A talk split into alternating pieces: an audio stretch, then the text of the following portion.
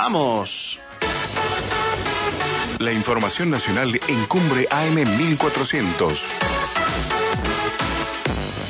Rolando Graña en Infórmese con las principales noticias del país. Rolando, muy buen día. Alejandra Pereira, Mauro Coqui de este lado. ¿Cómo estás? Buen día, chicos. ¿Cómo les va? Hola, Rolando, buen día. Muy bien. ¿Novedades de whisky? No, no, hoy no. vi que ayer ustedes se, asustaron, así que ahora voy a... No, pensamos que nos iba a pedir a nosotros que mandemos algo.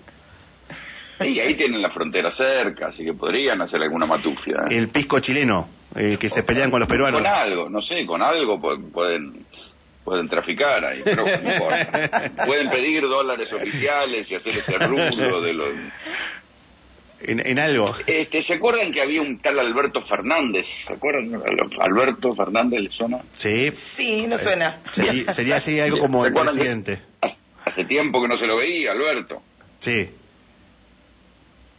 que estaba convertido casi en un canciller, que casi no hablaba, que estaba, Massa le había copado la escena, y es más, cuando uno veía la agenda oficial de Alberto Fernández estaba como vacía, solo de vez en cuando había alguna cosa, así, una, una cosa con la CELAC, con el exterior, estaba como muy desaparecido Alberto, que combinaba actividad protocolar y diplomática con actos de, este, de inauguración de pavadas. Bueno, este, un día reapareció Alberto Fernández en los estudios de televisión ayer, fue Alberto al programa político central de TN, que es a dos voces, un programa que lleva mucho tiempo en el aire, y ahí Alberto Fernández defendió a Cristina Fernández de Kirchner y dio la, el, el, título de etapa de buena parte de los diarios de hoy. En verdad hay tres. Uno es, dijo Cristina es una mujer honesta, Cristina no tuvo nada que ver con el caso de la obra pública.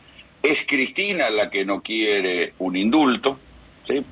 porque más temprano eh, Cristina había retuiteado una frase de su funcionario histórico, Oscar Parrilli, diciendo eh, ni amnistía ni indulto, justicia.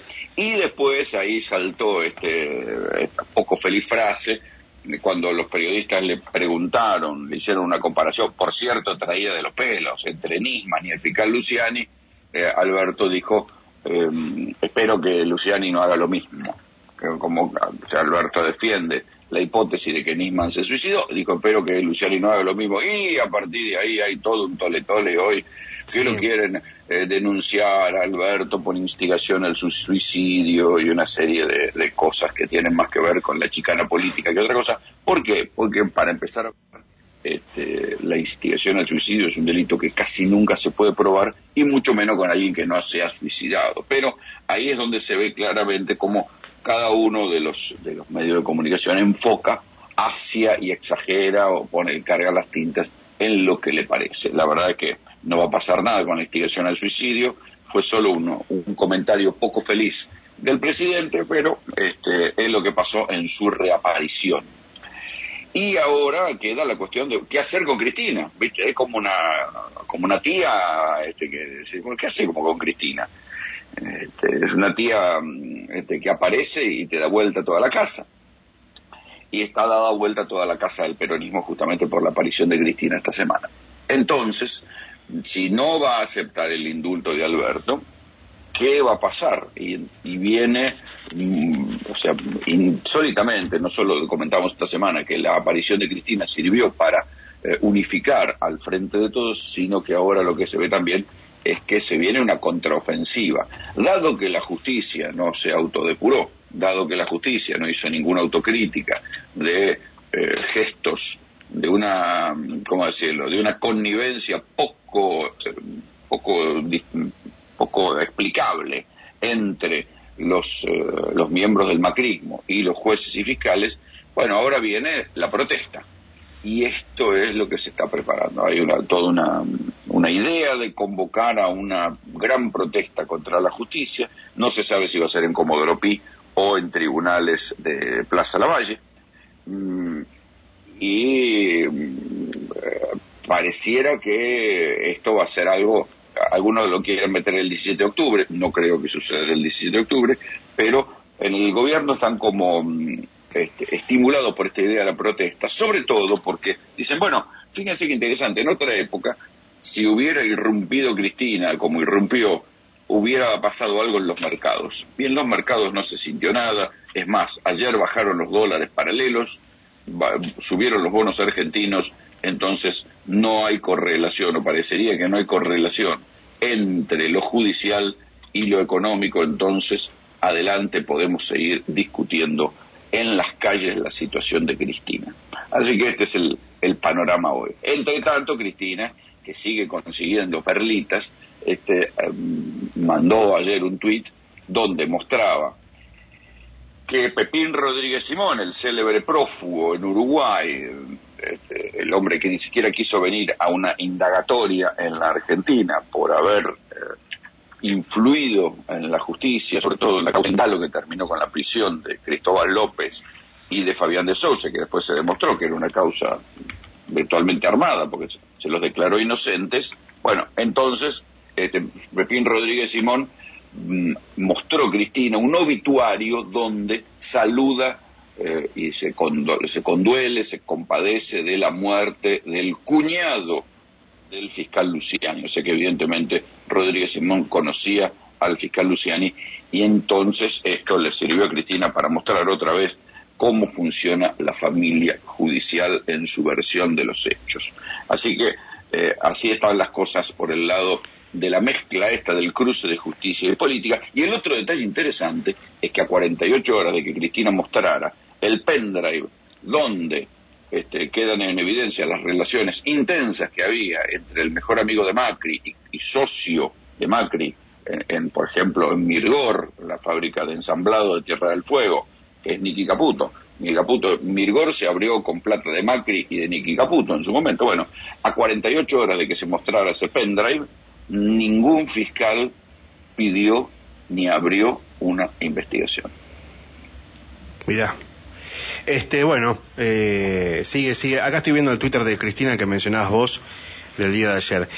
me quedo con lo, con lo que dijiste, la, frase poco feliz de comparación, ¿no? Que, que agarró la oposición y algunos grupos mediáticos para titular en el día de hoy respecto a, bueno, el tema Nisman y, y a Luciani, ¿no?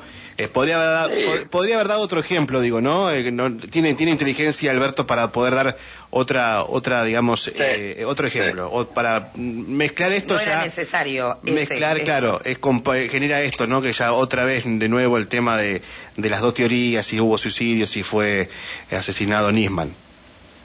Sí, la verdad es que no es él el que saca la comparación, pero podría haber esa es una frase que la digas como la digas, siempre queda mal. Porque sobre todo en un contexto de tanta crispación y tanta pelea, eh, se recorta, se amplifica, se discute y la verdad es que no va a pasar nada, porque salvo que el fiscal efectivamente Luciani se suicide, no va a pasar nada con esa frase porque va a ser, va a quedar como una más de las chicanas que circulan en la política argentina. También habla de la la manera en que se hace política, ¿no? que se agarra una cuestión, eh, digamos, una cuestión, una frase poco feliz y sobre eso se, se instala la agenda. La verdad que, claro, yo creo que en 10 días no nos vamos a acordar de nada de esto porque este, no va a pasar nada. Se ha hecho costumbre.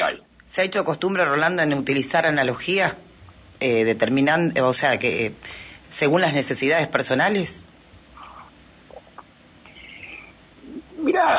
Este, la verdad que yo trato de,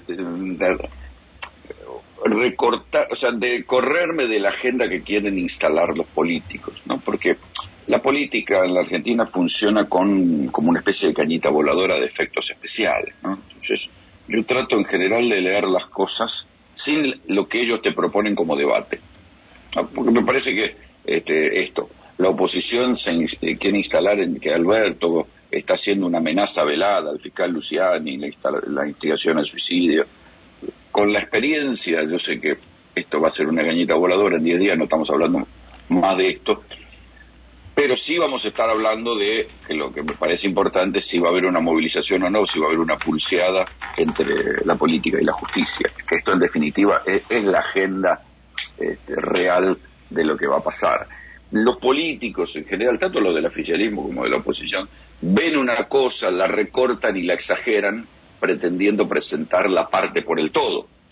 Y cuando uno labura en esto hace muchos años sabe que eso es una táctica de propaganda, no, no, y justamente una de las cosas que tiene que evitar ser el, periodismo es pasivo ante la propaganda. Por eso yo, en general, de, de estas de estas polémicas así exageradas tomo distancia. Bueno, te cambio de tema, eh, breve, pero ¿qué, qué, ¿cómo está el tema del humo, de, de los incendios? Eh, bueno, están trabajando muchos brigadistas de todo el país, viajaron, ¿eh? Para dar apoyo. Sí, sí. Eh, ¿se, ¿se, bajó un poquito hubo nuevos detenidos, hubo nuevos detenidos. No sé si yo les conté el sistema que instaló el Plan Nacional de Manejo del Fuego. Es interesante eso. Contalo. Eh, porque el Plan Nacional de Manejo del Fuego antes estaba, ustedes se, se acordarán ahí porque eh, en, hace unos años hubo incendios en el sur y andaba Patricia Bullrich y andaban este, los funcionarios del Ministerio de Seguridad. Después de los incendios del, creo que fue en 2020, el Plan Nacional de Manejo del Fuego se trasladó, como me parece que tiene un poco más de lógica, a la Secretaría de Medio Ambiente. Con dinero. ¿Por qué digo con dinero? Porque se hizo una pequeña alícuota de lo que se paga por los seguros en la Argentina, por los seguros automotores de vivienda y qué sé yo, una pequeña alícuota se destina a financiar el Plan Nacional de Manejo del Fuego. Ese Plan Nacional de Manejo del Fuego ahora pasó a la Secretaría de Medio Ambiente. La Secretaría de Medio Ambiente, ¿qué hizo? Dijo, bueno, ¿cómo podemos aplicar la tecnología a la detección temprana de los incendios. Y entonces están empezando a instalar una serie de antenas con unas cámaras que de mucha definición, o sea, unas antenas, cuando digo antenas son eso, solamente unas antenas en el medio de la nada, este, que están, hay creo cuatro antenas por ahora han instalado en la zona del delta, que permiten, como son tienen cámaras de alta definición, cuando uno amplía la imagen, permite detectar un incendio cuando está comenzando. Con esa, con esa imagen se la, se la triangula con un satélite y la propia antena te dice, miren, esto está sucediendo en este punto. ¿Viste lo que vos haces con el celular cuando decís mandar mi posición? Bueno, como está en, lugares donde no hay señal de celular ni nada por el estilo, tiene que tener una, pues como está conectado con un, celular satelital que da el punto en el cual se eh, originó el fuego. Gracias a esa tecnología se pudo ubicar rápidamente dónde comenzaron los incendios, porque se ve el comienzo de la columna de humo, y gracias a esa tecnología es que ahora el Ministerio de Ambiente va y les dice a la justicia federal, el incendio comenzó acá. Este, hagan las pericias que quieran, qué sé yo, pero el incendio comenzó acá. Por eso es que ya hubo cuatro detenidos en las primeras semanas y ayer hubo creo que dos detenidos más. ¿Qué es lo que dicen que van a hacer? Bueno, también se modificó una ley, no, sé si es la ley de humedales, me confundo de leyes, pero se modificó un artículo de una ley para que todo lugar incendiado ¿sí? no pueda volver a ser usado, no se le puede cambiar de destino por 60 años. Vale decir, si uno tiene un predio y se le incendió o lo incendiaron, y ahí tenía un bosque de pinos, por 60 años va a seguir siendo un bosque de pinos. No va a poder poner ni cabaña, ni, ni, este, ni un lugar de pesca, ni un lugar de pastoreo, va a tener que seguir siendo un bosque de pinos. Si uno tenía un humedal en el delta, y se le incendió, va a tener que seguir siendo un humedal en el delta y no va a poder llenarlo de tierra para plantar soja o para criar vacas.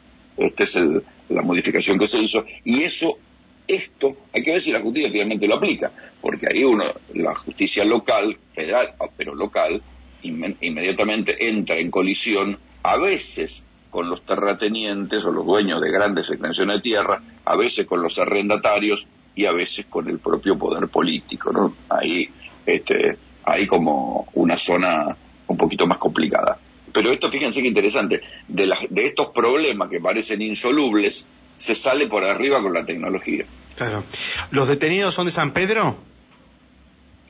Sí, porque se corrió hacia abajo el foco de los incendios, o sea, las islas Lechiguanas. Las Islas Lechiguanas, claro, ustedes ahí, no, no, para nosotros son un lugar muy lindo, una especie de secreto aquí urbano. Las Islas Lechiguanas son las que separan em, Buenos Aires de Entre Ríos. El delta es un em, tiene a medida que va hacia el, hacia la zona del Río de la Plata se va eh, fragmentando en islitas. En la zona de San Pedro, que es al norte de Buenos Aires, es una zona donde hay menos islas y que separan los dos grandes brazos del Paraná, que es el Paraná Las Palmas y el Paraná Guazú.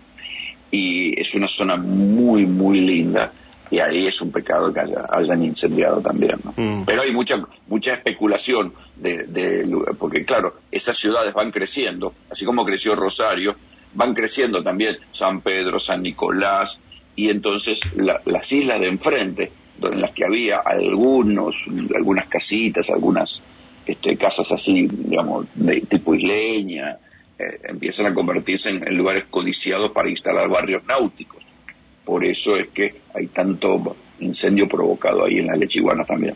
Bien, bueno, Rolando, gracias como siempre y hasta mañana. Hasta mañana, chicos, cuídense. Hasta mañana. Un abrazo, hasta luego. Rolando Graña con toda la información eh, nacional. Ale.